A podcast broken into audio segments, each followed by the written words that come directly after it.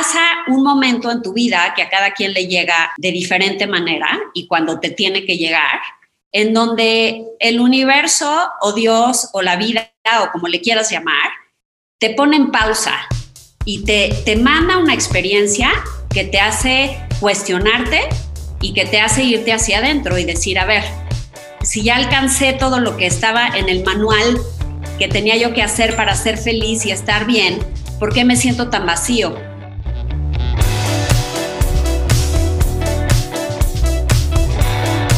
A que no te atreves, un podcast con Tania Chaides para ti que buscas encontrar un sentido distinto a tu vida, inspirarte para crecer y descubrir las respuestas en lo más oscuro de tu ser. Atrévete a explorar esos temas de los que nos da miedo hablar para llevarlos a la luz. Hola, hola, bienvenidas y bienvenidos a Que no te atreves. Hoy nos acompaña Alejandra Quintero, maestra de yoga, emprendedora, mamá de tres y empresaria. Con nuestra invitada de hoy hablaremos de por qué la felicidad es una decisión personal y cómo el yoga y la meditación pueden ser ese salvavidas que llega a ti cuando estás pasando por una gran tormenta. Muchas gracias Alejandra por atreverte a ser parte de este podcast. Encantada de la vida, feliz de estar aquí colaborando contigo. Qué gusto saludarte. Igualmente, y pues lo primero que quiero preguntarte es, ¿qué fue lo que te llevó a convertir la práctica de yoga y la meditación en parte de tu vida? Te diría que fue algo que pasó sin pensar y sin querer. Yo creo que hay cosas que te pasan en la vida que te van obligando a irte hacia adentro, como que nos educan a que todos los estímulos son externos y como desde que somos muy chiquitos eh, es como a qué escuela vas a entrar y tienes que portarte bien y ser de cierta forma y luego hacer ciertas cosas, el comportamiento socialmente aceptado, como que todo lo que nos enseñan que, que nos va a ayudar a estar bien, en teoría, está fuera, Como relacionado con alcanzar ciertas metas y luego vas creciendo y entonces quieres entrar a una buena universidad, hacer una buena carrera, encontrar una chamba, encontrarte al esposo perfecto, ser pero este deportista, pero linda, pero después buena mamá y pero todas esas exigencias son externas. Entonces pasa un momento en tu vida que a cada quien le llega de diferente manera y cuando te tiene que llegar en donde el universo o Dios o la vida o como le quieras llamar, te pone en pausa y te, te manda una experiencia que te hace cuestionarte y que te hace irte hacia adentro y decir, a ver, eh, ¿por qué si ya, si ya alcancé todo lo que estaba en el manual que tenía yo que hacer para ser feliz y estar bien, ¿por qué me siento tan vacío? ¿O por qué me siento tan perdido? O por qué de pronto no me puedo enfocar en lo que quiero hacer. Entonces, creo que siempre hay algo que te despierta y ese momento de despertar es lo que te hace volcarte otra vez hacia adentro y ver la vida desde otra perspectiva. Para mí, pues creo que han sido muchos momentos. Eh, sí hay un suceso que fue el que me hizo como adentrarme más a la práctica, pero te digo que pasó sin querer porque no fue como de un día. Empecé, eh, yo hacía ejercicio muy extremo, como bici de montaña, escalada y todo lo que tenía que ver con adrenalina. Y de pronto, eh, en un viaje de bicicleta de montaña con, con Juan, el papá de mis hijos, a la mitad del recorrido fue como, ya no puedo dar una pedaleada más. O sea, ya me cansé y ya no puedo. Y él decía como que raro, porque yo era muy aguerrida, ¿no? Para esas cosas. Y fue que mi cuerpo me dijo, ni una pedaleada más. Regresamos a México, yo no me sentía bien, fui al doctor y resultó que estaba embarazada. Entonces. Claro, pues claro, pues que el cuerpo es súper sabio y muchas veces no lo escuchamos, es la historia. Y sí fue muy claro para mí, de, pero como berrinche de niña chiquita, de ni una pedaleada más y me vale, que me vengan a recoger aquí a la mitad del cerro, ¿no? Y a lo mejor era hasta tu ser interior que estaba, eh, digo que a lo mejor era hasta tu ser interior que estaba protegiendo ese embarazo, ¿sabes? Y que decía, si das una pedaleada más, a lo mejor vas a tener un aborto involuntario y tú ni siquiera te vas a dar cuenta, ¿no? Exacto. Entonces, digo, esa es como una situación externa que me, que me trajo a empezar la práctica de yoga, pero desde el punto de vista muy físico, ¿no? Como el doctor me dijo que sí, efectivamente, podría haber perdido al bebé si hubiera seguido pedaleando, me dijo, no puedes hacer ejercicio extremo, lo único que puedes hacer es yoga. Y para mí en ese momento fue como, ay, no te puedo creer, o sea, se me hacía que la yoga era como para abuelitos, se decía que aburrición de ejercicio. Pero como era lo único que podía hacer, empecé a meterme a las clases, salía de la práctica y como que tenía esta sensación de bienestar, de que pues, quizá no hice tanto ejercicio, pero me siento muy bien, como el mismo efecto que podría haber tenido una rutina muy intensa de ejercicio o la adrenalina de estar escalando una piedra o de, de irte en un downhill en bicicleta, y como que era ese mismo bienestar.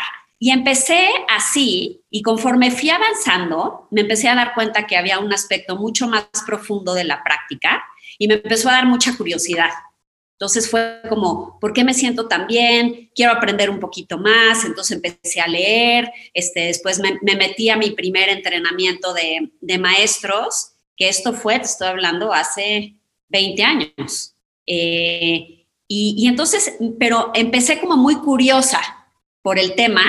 Y la verdad es que ahorita volteo para atrás y digo, qué suerte que me encontré con la herramienta cuando yo estaba bien emocionalmente porque cuando viene mi primera crisis muy fuerte, fue mi primera opción agarrarme de ahí.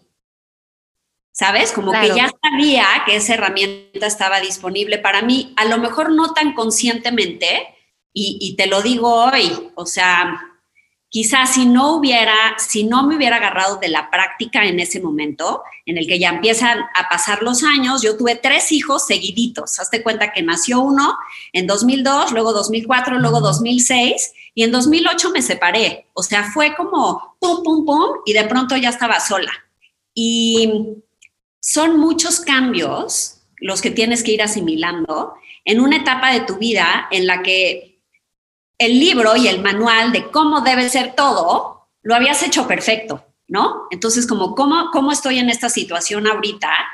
Y sí empecé a tener como pensamientos muy negativos, como que me sentía em, como si la vida me hubiera jugado chueco y, y como enojada, ¿no? Como reclamando hacia afuera de por qué estoy yo en esta situación en la que nunca pensé que podría estar y muy resistente al cambio muy resistente, de yo quiero que las cosas sean como a mí me habían dicho que era en el libro, o sea, si yo hice todo bien, porque ahorita estoy sola con tres niñitos más chicos, o sea, de seis para abajo. Hubo un momento que los tres usaban pañal y yo ya estaba sola, ¿no? Claro. Entonces, el, el, agarrarme de la práctica en ese sentido sucedió de una manera natural porque yo nunca dejé de practicar y me empecé a dar cuenta que la práctica me daba ese espacio de paz. Claro. Y que a lo mejor, este, iba a una terapia y la terapia, pues bueno, sí, como que trabajaba con mi cabeza y trataba de encontrarle la explicación a las cosas, pero al final salía de ahí y decía, esto no me sirvió de nada. O sea, nada más como que estoy revolviendo el problema, pero salía de una clase de yoga y decía, tengo fuerzas para seguir adelante. Mira, Ale, yo entiendo esta parte que dices, eh, es muy curioso, a mí me pasó algo similar. Yo cuando me separé del padre de mis dos primeros hijos, estaba sola aquí en Nueva York, eh, como que de pronto se te cae el mundo encima totalmente y dijo, ¿de qué me agarro? ¿Qué hago? O sea, me vuelvo que alcohólica, me dedico a las drogas, ¿qué hago? Y también iba a terapia y pues sí me ayudaba, pero también el ir a terapia implica encontrarte con tus demonios. Ir a terapia no siempre es lindo, no acabas la terapia y dices, ay, qué bien me siento. Te sientes a veces mucho peor, ¿no? Eh, y una de las cosas que me salvó fue ponerme a meditar. Yo ya medio meditaba, pero no de una manera como sistemática, ¿sabes? O sea, y ahí fue que dije, meditación para la depresión, meditación para la ansiedad, meditación para esto, meditación para el otro, ta, ta, ta, ta, ta, ta, ta, ta.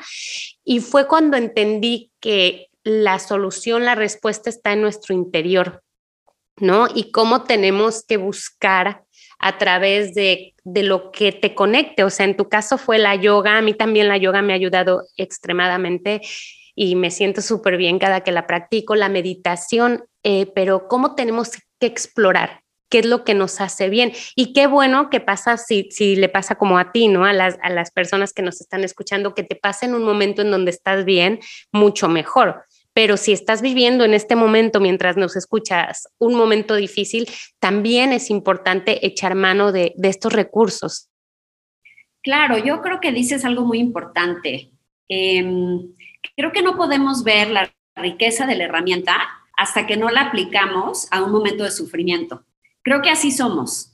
O sea, siempre tiene que pasar algo que puede ser algo que te afecta muchísimo o puede ser un sufrimiento menor, pero siempre hay algo que te dice, a ver, ojo, no es por ahí, ¿no? Como que te pasa algo que te dice, no, a ver, ya no puedo seguir viviendo así, ya no puedo seguir con estos malos hábitos, ya no puedo, es, es ese momento en donde te despiertas de ir en este piloto automático que nos programaron desde chiquitos con todos los estímulos externos, tratando de quedar bien con absolutamente todo el mundo menos contigo. Pues cuando llevamos años dedicando toda nuestra energía a cosas que están afuera, necesitamos que nos pase algo que nos recuerde que la respuesta está dentro y que hay que conectar con uno mismo para volver a accesar ese espacio en donde están todas las respuestas. Pero sí creo que la manera más fácil de verlo, o como nos pasa a la mayoría, y tú platica con cualquier maestro, cualquier maestro te habla de ese momento de despertar que está relacionado con un momento de sufrimiento o con algún cambio drástico en su vida o con el ir por un mal camino de un mal hábito o una adicción o una depresión muy fuerte y siempre es eso lo que te hace, tocas fondo y recuerdas, ¿no? Entonces por eso es el despertar, porque me vuelvo a conectar con ese espacio interno en donde me, vuelvo a confiar en mí, vuelvo a despertar eh, mi sabiduría interna, mi intuición, y me empiezo a dar cuenta tengo que dedicarme tiempo a mí en este espacio interno porque la respuesta no está fuera. Entonces, esto se ve clarísimo en los divorcios y yo hablo de mi experiencia personal, pero he platicado con muchas amigas en la misma situación y como que la primera etapa siempre estamos echándole la culpa al otro, ¿no? Y como no, es que, este, no sé, eh, es que era como un niño chiquito y yo también lo tenía que cuidar, o, era súper irresponsable, yo sentía que yo tenía la batuta de toda la casa, o este, le encantaba la fiesta, o lo que sea. Pero siempre piensas que es culpa del otro que no funcionó la dinámica.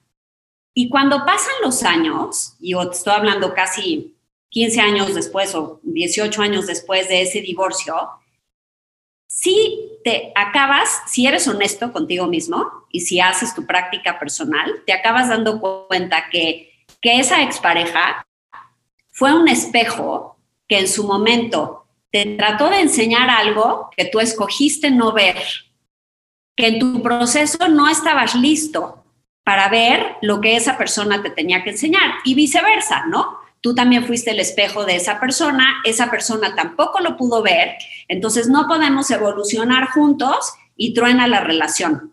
Que a lo mejor hoy, si tuviéramos las herramientas que en ese entonces teníamos, a lo mejor ni tú ni yo nos hubiéramos divorciado.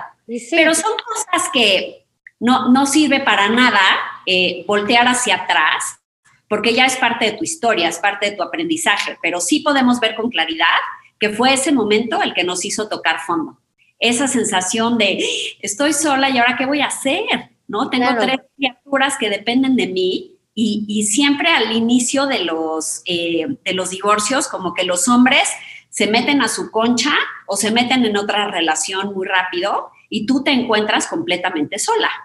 Totalmente, totalmente. Y además yo creo que a las que somos mamás también nos pasa mucho que, a ver, si tú te tienes que deprimir, que es una condición que nos puede pasar a cualquier persona, te deprimes, ¿eh? O si te dan ataques de ansiedad o lo que sea que te vaya a pasar, te lo permites. Pero sabes qué? Que cuando eres mamá no te lo puedes permitir. O sea, si tú estás como tú dices, con tres chicos súper chiquitos, o yo tenía dos, no tres, pero dos, pero igual, así como con pañales todavía y tal, y de pronto dices, no, pues es que yo no me puedo deprimir porque aquí tengo a estos dos que dependen de mí. O sea, yo tengo que estar bien para ellos también. Entonces, eso creo que es también algo que nos impulsa a buscar esas herramientas a buscar, ok, si me está pasando esto, ¿cómo cruzo de esto lo más rápido posible? ¿Cómo aprendo de esto lo más rápido y, de una manera que impacte positivamente también a, los que dependen de mí, ¿no? Sí, claro, y, y muchísimo en ese rol de mamás perfectas este, otra vez con estos estereotipos, ¿no? De, no está permitido que una mujer eh, esté deprimida cuando se acaba de divorciar si es mamá. No, no se vale porque ahí están los hijos, ¿no? Entonces, hay todas estas exigencias que nos ponen en, un, en una arena muy difícil de caminar, porque no estás, no estás en tu centro y cuando uno no está en su centro, no puede dar su mejor versión hacia afuera. Entonces, por más que intentemos estar bien, y esto es súper interesante porque los chavos lo absorben, aunque tú eh, sientas y veas para atrás y no, pues yo le seguí echando ganas y yo seguí trabajando y lo saqué adelante y tal, los chavos sí crecen con ese vacío emocional. Ahorita que yo ya los tengo este, de adultos jóvenes, digo, el más grande va a cumplir 20, el, segundo en dos semanas cumple 18, pero lo sigo viendo con ciertas heridas emocionales eh, que tienen que ver con este proceso, ¿no? Y que teniendo ya las herramientas que tenemos hoy, después de haber transitado por este camino, como cómo les ayudas a ir como digiriendo esas cosas y abrazando esa parte que es, que es parte de su, de su experiencia en este mundo, en vez de rechazándola, ¿no? Como cómo le enseñas a los chavos que necesitan abrazar ese dolor y necesitan procesarlo para poder seguir adelante y decir, ok, está bien, está bien que de pronto me sienta triste, está bien que de pronto me entre este pensamiento de cómo me encantaría que mis papás siguieran juntos, o me llega un recuerdo de algo que me hizo sufrir o de algún momento incómodo. Y en especial a los hombres, desde chiquitos es no sientas, no sientas, no llores, no lo veas, no. Entonces estamos como entrenados a evadir. Sí, totalmente. La única respuesta y la única terapia que sirve es sentir las cosas.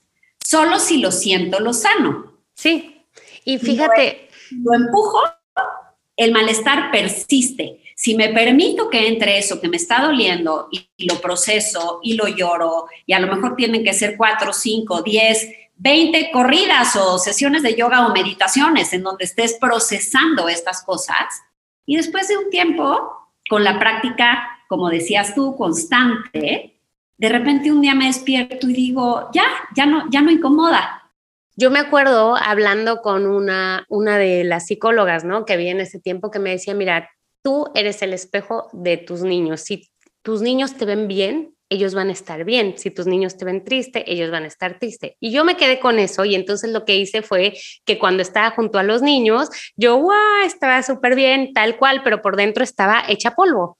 Eso no funciona y no funciona. Y yo creo que es muy importante que como mamá sepamos que tenemos que hablar con nuestros niños y decirle, mi amor, mami, hoy no está bien. O sea, mamá necesita un descanso, mamá se siente triste. O sea, hablar con ellos, obviamente, según la edad que tengan, no vas a hablar igual con un niño de 3 que con un niño de 12 o con uno de 16, pero hablar y que ellos sepan, o sea, porque ellos aprenden con el ejemplo, ¿no? Entonces, que ellos sepan que nos podemos permitir todas esas emociones, que no hay emociones buenas y malas, solo las hay. Y como tú dices, ¿no? O sea, una vez que las reconoces, eh, puedes gestionarlas también. O sea, ya una vez que tú sientes que estás triste, que te está pasando algo, que estás enojado, pero ¿por qué estás enojado y que entiendes? Entonces ya no lo puedes ver igual, ya no puedes actuar igual, ya no lo puedes esconder. Exactamente. Si nos ponemos a pensar en todo lo que hemos platicado ahorita, tiene mucho que ver con tu capacidad de poderte conectar. Eh, y eso no se da de la noche a la mañana. Por eso creo que que siempre hay un momento de despertar en donde, dices, híjole, ya entendí, ¿no? Ya entendí que a esto le tengo que dedicar tiempo. Porque no es como que te despiertas un día y ya, estoy súper conectado. Es un proceso. Y es un proceso que igual tiene sus subidas y sus bajadas. Y yo me acuerdo al principio cuando cuando te empiezas a clavar muchísimo en el yoga y todo te parece nuevo y maravilloso y empiezas a aprender de la filosofía y entonces ya diario empiezas el día con la meditación y luego el jugo verde y luego ya no comes carne y te, te apasionas mucho por todo lo que estás absorbiendo y piensas que el camino va a ser hacia arriba, hacia arriba y hacia arriba. Y de pronto te das cuenta igual que, a ver, la herramienta no es magia, la vida va a seguir teniendo sus subidas y bajadas.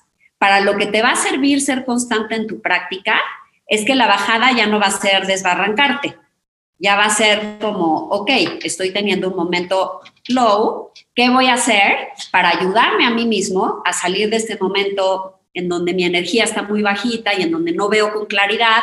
¿Cómo me voy a alimentar a mí mismo para poder volver a subir? Y va a ser mucho menos dramático eh, porque ya tu caída no va a ser eh, de la cima al centro de la tierra, ¿no? Ya va a ser como un poquito un proceso más gradual, pero es lo que, es lo, que lo vuelve como, eh, acabas entendiendo que tienes que integrarlo como parte de tu vida y que tiene que haber esta constancia, porque si no eres congruente, y más cuando somos maestros de yoga, te clavas, ¿no? Aprendes todo Luego te cuesta trabajo aplicarlo en tu vida porque todo el día estás dando clases.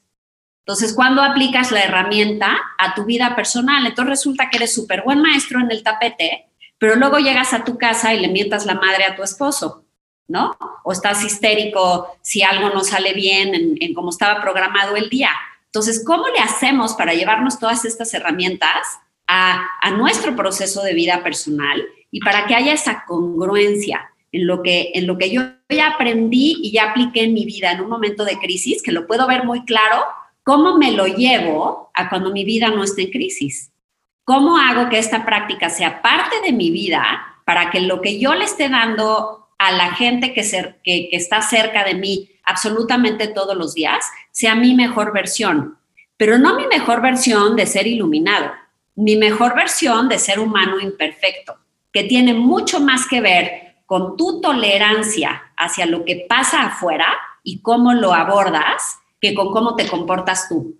Claro, y fíjate, ahí, ahí quiero hacer una pausa bien interesante porque tú acabas de decir que, que siendo imperfectas y ya saben las que escuchan este podcast cada semana, que yo lo digo, y es que no hay uno que no lo diga porque me encanta poner ahí el acento, que las mamás tenemos que ser imperfectas, que tenemos que quitarnos esta capa de superwoman que solo como que nos asfixia, y que nos pone tantas cargas extras que no necesitamos.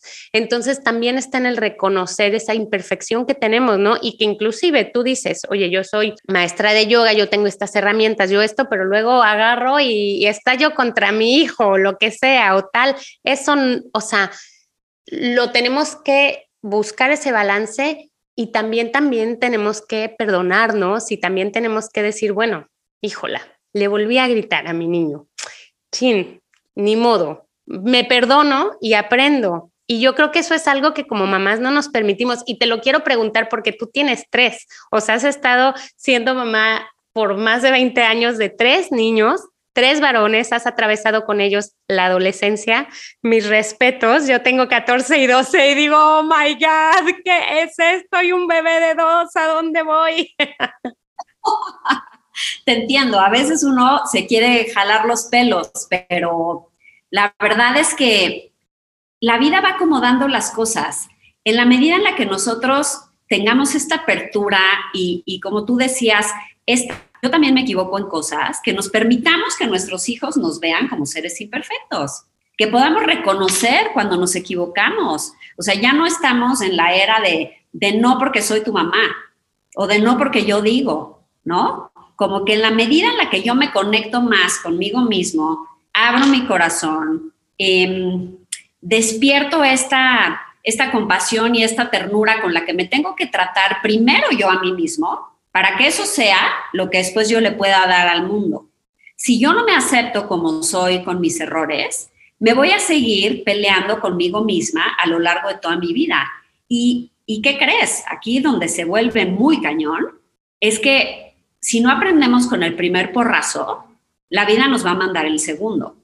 Y creemos que ya tenemos todo bajo control porque, este, pues ya me divorcié una vez, entonces esta, esta segunda vez ya voy a hacer todo bien. Pues, ¿qué crees?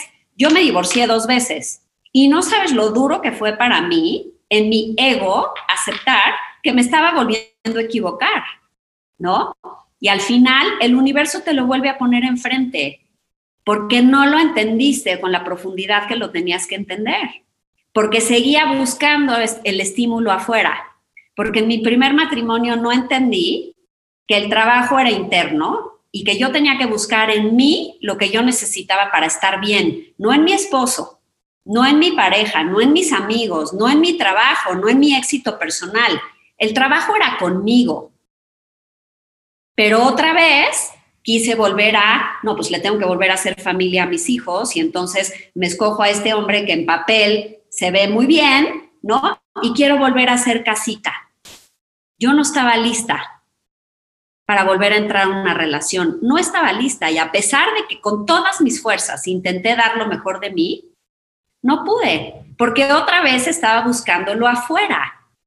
Y estás hablando de un viaje de muchos años. Ahora, yo me, volví a casar muy atrabancadamente, muy rápido, porque el papá de mis hijos al año ya estaba casado. Y entonces empieza esta tonta carrera de, no, pues entonces tú también le quieres dar casa y tú también quieres ya estar con más estabilidad. Y otra vez, ¿a quién estamos tratando de complacer? En vez de llevarte toda esa energía a tu trabajo personal y decir, a ver, ¿qué heridas tengo yo que no he podido sanar? Que me hacen estar constantemente buscando la aprobación de los demás. Buscando que desde afuera todo se vea perfecto. Ale con sus tres niñitos vestidos iguales y bien portados y el esposo guapo y de buena familia y él. Y luego fue un desastre. Y al final le dolió muchísimo a mis hijos. Yo creo que les dolió más el segundo porrazo que el primero. Entonces, en esta etapa de la vida, si yo no tuviera la práctica personal que tengo, sería muy fácil que me estuviera dando de latigazos, ¿no? no puede ser que loser, te volviste a equivocar, este, ¿no? Qué desastre, ya ante los ojos de toda mi familia, que es este súper conservadora, ya, o sea, me voy a ir al infierno, qué horror. A ver, si yo me hubiera quedado ahí, pues para empezar, no haría nada de lo que hago hoy. Y yo creo que la vida sí me dio herramientas que me permiten enseñarle a muchas personas. Y no puedo hacer nada por lo que ya pasó, ni me sirve de nada, ni darme de latigazos, ni decir qué horror, ni me sirve tomar toda esa riqueza que de todo lo que salió en ese sufrimiento tan profundo. Entonces volvemos a lo mismo. La vida te jala las patas hasta que entiendes por dónde va y si en la segunda no entiendes, te manda a la tercera, afortunadamente ya no. Pero todas esas herramientas, pues claro, vas aprendiendo a manejar las emociones. Yo te podría decir que en, esta, que en este viaje este, tuve momentos en donde me tuvieron que medicar de la depresión tan profunda y nada me sirvió como la práctica ningún chocho, ninguna terapia, ningún, este, ningún método alternativo, nada, más que esa congruencia y ese trabajar en uno mismo y sanar esas heridas que vienes arrastrando desde que creces. Mis heridas eran de mi relación con mis papás, no tenían nada que ver con mis esposos. No, y yo claro, claro. crecí una familia en donde mis dos padres me amaron muchísimo, pero igual eran seres imperfectos. Y aunque no querían, sí sembraron herida. Y hasta que no te atreves, como dices tú, hasta que no te atreves y no le entras al sufrimiento de lleno y, lo, y, y realmente haces el trabajo interno, vas a seguir prolongando este sufrimiento y además vas a seguir con esos patrones. Y eso lo van a ir cargando tus hijos y después los hijos de tus hijos. O sea, eso es real. Y hay que echarnos ese clavado. Fíjate que es tan importante no tenerle miedo al sufrimiento. Le tenemos demasiado miedo al sufrimiento. En cuando vemos que vamos a sufrir un poquito, ay, no, mi amor, bueno, te perdono, bueno, vamos a intentarlo, bueno, pero no te vayas porque ya sé, porque además la segunda vez, uff, ya sé cómo duele la primera, la segunda sé ya es lo que me va a doler y le seguimos como que como intentando no sufrir y no cruzar por ese sufrimiento y no entrarle, ¿no? Porque, porque nos da demasiado miedo.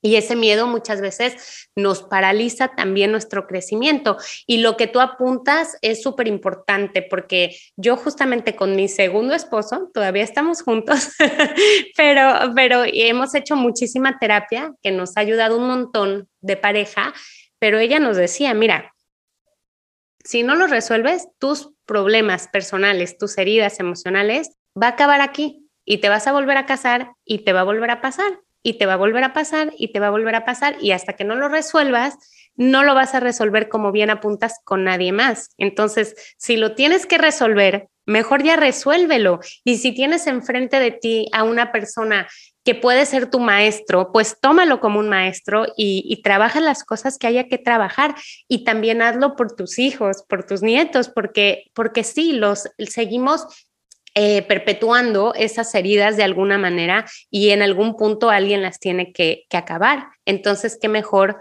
si es, eh, es una misma, ¿no? Que te sanas, pero a la vez estás repercutiendo con, con tus niños, con tus nietos, yo qué sé. Sí, yo creo que se trata, o sea, la vida en pareja se trata de agarrarte de la mano y seguir evolucionando. Es como, como decía Ramdas, que es un maestro que yo sigo muchísimo, eh, we're just walking each other home. Es como agarrarte la mano y saber que va a haber subidas, que va a haber bajadas, pero nos agarramos de la mano y nos ayudamos a regresar a este, a recordar, ¿no? Lo importante, lo que me llena, eh, analizar mi día y ver cuántas horas le dedico a las cosas que son importantes para mí y cuánto tiempo le dedico otra vez a lo externo. Es como un proceso constante de estar recordando, recordando y volverte a regresar a tu centro y volverte a regresar a tu centro. Y enseñarle eso a los chavos se vuelve muy enriquecedor. Y, yo, de verdad, o sea, si es, muchas mamás te escuchan, es como si se siembra una semilla. Si los chavos te ven vivir con esa congruencia y te ven empezar tu día con un espacio para ti, respirando, poniéndote en tu centro, después te ven que te dedicas un tiempo de alimento espiritual con el formato que tú quieras, ¿no? Si te funciona ir a la iglesia, hay a quien le funciona, perfecto ir a la iglesia, está bien, lo que sea que a ti te conecte. Por eso cuando me preguntan a mí que si creo que el yoga es una religión, Digo, pues no, no es una religión, el yoga no es dogmático, el yoga es una filosofía que nos ayuda, pues es un, sistema que tiene diferentes ramas y que claro que hay algunos preceptos de cómo que son los llamas, de cómo te tratas a los demás, cómo te tratas a ti y después todas estas otras herramientas desde las posturas hasta la meditación. Pero igual es un sistema que no es dogmático, porque el trabajo sería muy limitado si estuviéramos pensando que solo aplica a un grupo. Aplica a todos. Y de lo que se trata es que tú te puedas volver a conectar con lo divino, lo que sea que sea lo divino para ti. Y si no crees en Dios, pues a lo mejor es la naturaleza o la energía o lo que sea. Pero a los chavos sí, sí les sirve. A mí te voy a compartir una anécdota que realmente me hizo que se me enchinara la piel eh, de mi hijo, el de en medio. Siempre los hijos sándwich, venimos, yo soy sándwich, cargando muchas cosas, ¿no? Porque siempre como que la atención está como de pronto en el primogénito y en los más chicos y los de en medio como medio quedamos ahí volando. Tal cual a él le pasó. Se fue a estudiar a un internado eh, justo cuando estábamos en pleno COVID. Entonces le tocó vivir el COVID. Además se quedó sin roommate otra vez el encontrarse en ese espacio en donde ya no se podía distraer con cosas externas, él tuvo que hacer su proceso personal. Y gracias a que yo me la pasaba todo el tiempo diciéndoles que si esta meditación, que si vamos a respirar, que si vengan a yoga, y de alguna manera crecieron con eso, cuando él se encuentra en un momento de mucho sufrimiento, se agarra de una herramienta que le llama la atención, pero le llama la atención porque ya es familiar, ¿sabes? Entonces, cada vez que hacemos estas cosas, sí estamos sembrando una semillita en los chavos. Entonces él le mandan unos ejercicios de respiración de este maestro que ahorita está muy de moda, Wim Hof, no sé si has oído de él, que es el Iceman, que hace este, este trabajo interno, de, digo, de meterte en el... Sí, sí. Sacarte. Muchísimo, muy heavy, sí. Unos ejercicios de respiración que no son otra cosa más que un pranayama. Y los pranayamas son una rama del yoga. Pero ese pranayama mi chavo lo empezó a practicar y lo empezó a practicar y de repente un día me habla por teléfono y me dice, mamá, tuve un momento de iluminación y ya entendí que llevo dos años echando mi vida, o sea, desconectado por completo, teniéndote mucho resentimiento a ti, imagínate qué duro oír eso de este lado, ¿no?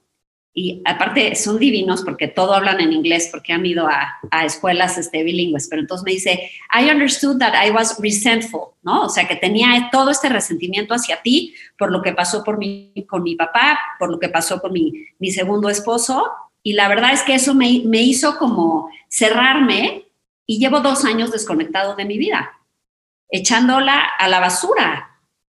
Y esta herramienta me hizo despertar ¿Tú sabes lo que es que un chavo de 17 wow. eso? Mm. Pues claro que para mí fue como, pero me dijo, la verdad, todas las veces que me decías de que si la meditación y la no sé qué, pensaban que eran tus rollos espirituales esos. Y como que no creía en nada hasta que yo lo experimenté. Entonces ya entendí por qué lo que haces es tan importante para ti. Ya entendí por qué le dedicas tiempo a darle clases a principiantes. Ya entendí por qué todo tu esfuerzo está en volver a abrir la escuela de yoga que quizá, te soy honesta, no es buen negocio. Afortunadamente tengo otro negocio que me permite poderle dedicar a esto mi tiempo, pero tú sabes cómo me alimenta a mí poder compartir esta herramienta que a mí me sacó del hoyo, porque ninguna medicina, ninguna terapia, ningún, o sea, yo cuando me volví a divorciar, la segunda vez sí dije, ahora sí ya no entendí nada y de verdad me costaba trabajo salirme de la cama. Entonces, son cosas que ya que lo entiendes y que tienes ese proceso de despertar y que lo ves con tanta claridad, yo no le tengo que volver a decir a mi hijo este, nada de estas cosas, de dedícale tiempo, haz tu práctica. Él ya lo sintió y lo ves y es otra persona. Ay, qué divina. Gracias por compartirnos esta historia, porque la verdad es que sí, esos son como que pues de alguna manera los testimonios, ¿no? Que como que nos dan fuerza, ¿no? A mí, por ejemplo, yo digo, pues como yo hago comunicación, ¿cómo hago como para dar voz a estas historias? Pues las voy a contar, porque es a mí lo que me toca. A ti te toca a lo mejor dar clases y a lo mejor algunas tendrás que darlas para con beca, ¿no? Para mujeres que no puedan acceder a tus clases, yo qué sé, pero yo creo que es muy importante que una vez que tú sabes que esto funciona, que lo, que lo extiendas, ¿no? Y qué maravilla ver que impactas, e impactas directamente a tus niños, ¿no? A mí yo estoy aprendiendo teta healing y bueno, en las mañanas también me levanto, hago mi yoga y medito y no sé qué, y por la tarde tengo a veces prácticas de teta healing y tal, y mis hijos me dicen, ay, ya estás mamá con tus cosas de brujita y no sé qué, y se ríen de mí y me tienen así un poquito de, pues sí, como con esta historia de ahí, la mamá, ¿no? Y luego cuando se sienten mal, eh, bueno, mamá, pues sí me puedes hacer no sé qué. Y yo, bueno, venga, te lo hago, a ver. Y tú te das cuenta de que sí están más abiertos y qué, qué maravilla. O sea, por ejemplo, ver el impacto tan grande que puede tener la yoga, la respiración o cualquier práctica que le ayude a, a tu niño, ¿no? A tu hijo en un momento difícil y cómo es tan necesario que tengamos esas herramientas a la mano siempre, porque le puede pasar a un niño pequeño, o sea, yo ahora que me pongo a practicar, eh, hago yoga por la mañana con mi esposo y tenemos un mat para Mateo, que es un leoncito, y se pone ahí con nosotros y la mayor parte del tiempo no hace nada y de pronto hoy se puso las manitas así y nos dijo namaste y yo como que, ay, qué lindo, ¿no? Pero es que si ya él sabe que existe eso, a lo mejor el día que le pase algo como a tu hijo dirá, ¿por qué no lo intento? Igual no tengo nada que perder. O sea, me siento tan mal que no tengo nada que perder o, mejor aún que sea como voy a hacerlo parte de mi, de mi día a día sin necesidad de que esté tocando fondo.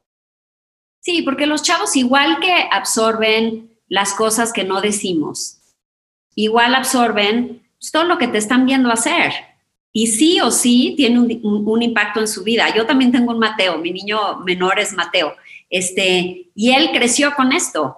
A él sí le tocó desde el principio. Entonces él ya lo ve, es un chavo como mucho más conectado con sus emociones, por ejemplo.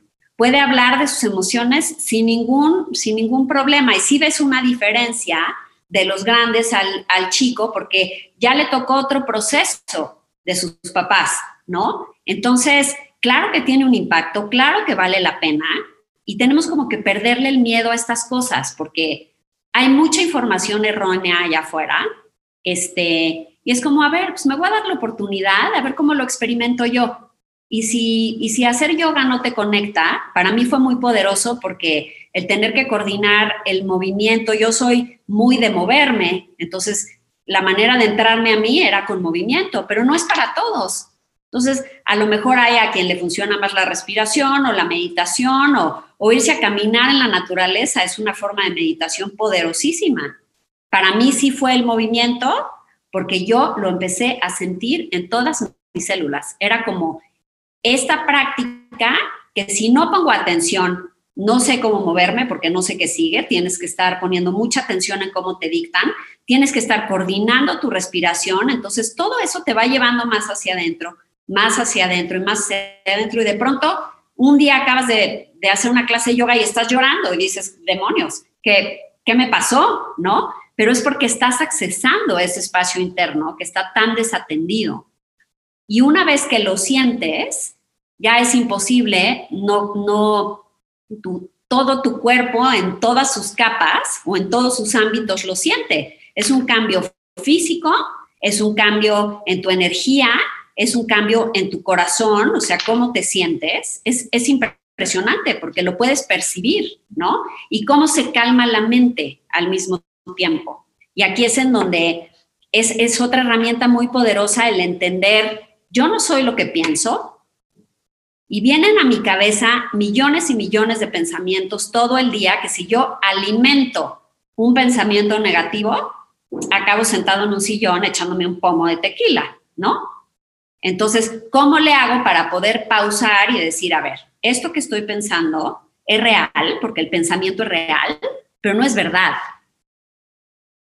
no representa la realidad. Es mi cabeza que está fabricando todas estas cosas y yo me estoy creyendo la historia.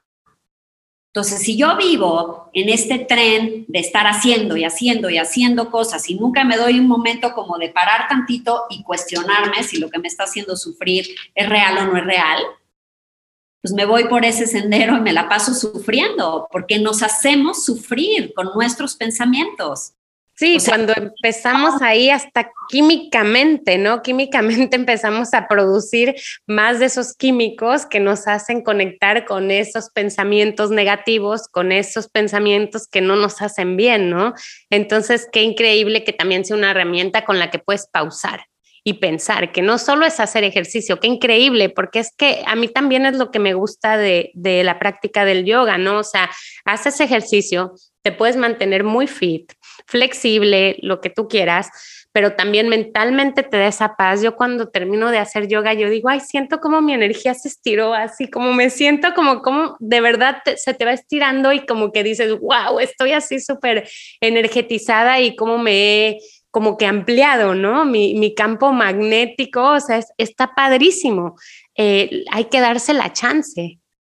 Hay que darse la chance de, como tú dices, de, de explorar la profundidad de la herramienta, porque si me quedo una más en el ejercicio y salgo de la clase y digo, ay, quería haber sudado más, ¿no? Como si, como si el yoga fueran las asanas, que son las posturas. Es solo una de las ocho ramas del yoga, ¿no? Entonces, cuando, cuando tú aprendes la riqueza de toda la herramienta, le digo a mis alumnos que, que dedicarse una hora de yoga es como el workout más completo que puedes hacer porque no solo trabajas con el cuerpo en la parte física, o sea, claro, le llevas oxígeno a tus órganos, este, fortaleces los músculos, toda la parte física está muy clara, ¿no? Pero también estás trabajando con tu mente, estás aprendiendo a pausar, aprendiendo a calmar la actividad mental, estás trabajando con tu energía, con todo eso que sucede con tu prana, tu energía vital, cómo se va recorriendo a lo largo de todos los chakras mientras practicas y trabajas con tus emociones y con tu corazón, porque la práctica te hace irte hacia adentro.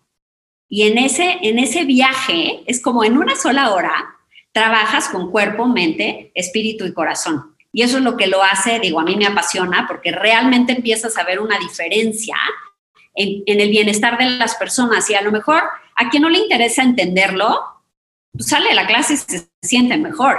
Y yo ya con eso me doy por bien servida.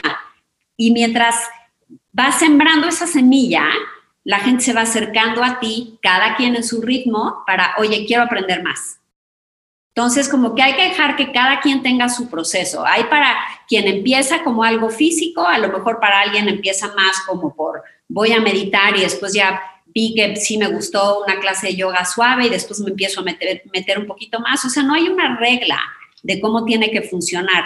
Lo que sí es muy claro es que todos los principios son muy universales.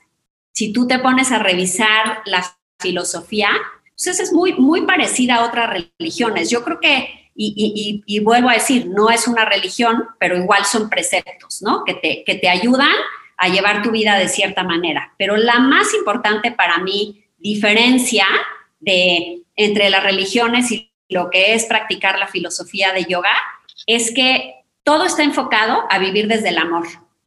No es haz esto por miedo a un castigo, es a vivir desde el amor, como si yo veo al otro como mi igual y lo acepto en su imperfección de ser humano y hay esa conexión de corazón a corazón, voy a ser mucho más empático y compasivo contigo si te veo como mi igual. Si me relaciono contigo desde el corazón y no desde la cabeza, no desde querer tener la razón, no desde no, te voy a castigar porque no hiciste esto bien. ¿Sí se entiende? No, me encanta, me encanta que está como, como broche de oro para, para cerrar este podcast. Me fascina que hables justamente de eso, ¿no? Que al final lo que nos conecta con otros seres humanos y con nosotras mismas también, que sea justamente el amor, ¿no? Exactamente, y es el amor hacia uno mismo primero que nada, para después poderle, poder darle amor a los demás. Y todo esto se traduce en autocompasión, ternura, paciencia, confianza, ¿no? Como que si me voy hacia mi centro y realmente cuando algo, cuando está pasando algo en tu vida que no te checa, ¿no? Y dices, híjole, esto no se siente bien, hay que aprender a confiar en esas cosas porque, porque de algún lado viene. Y mientras más conectado estés contigo mismo, va a ser como mucho más claro. Ya no vamos a dudar en esa sabiduría interna. No vamos a dudar de nuestra intuición porque vamos a estar como mucho más conectados.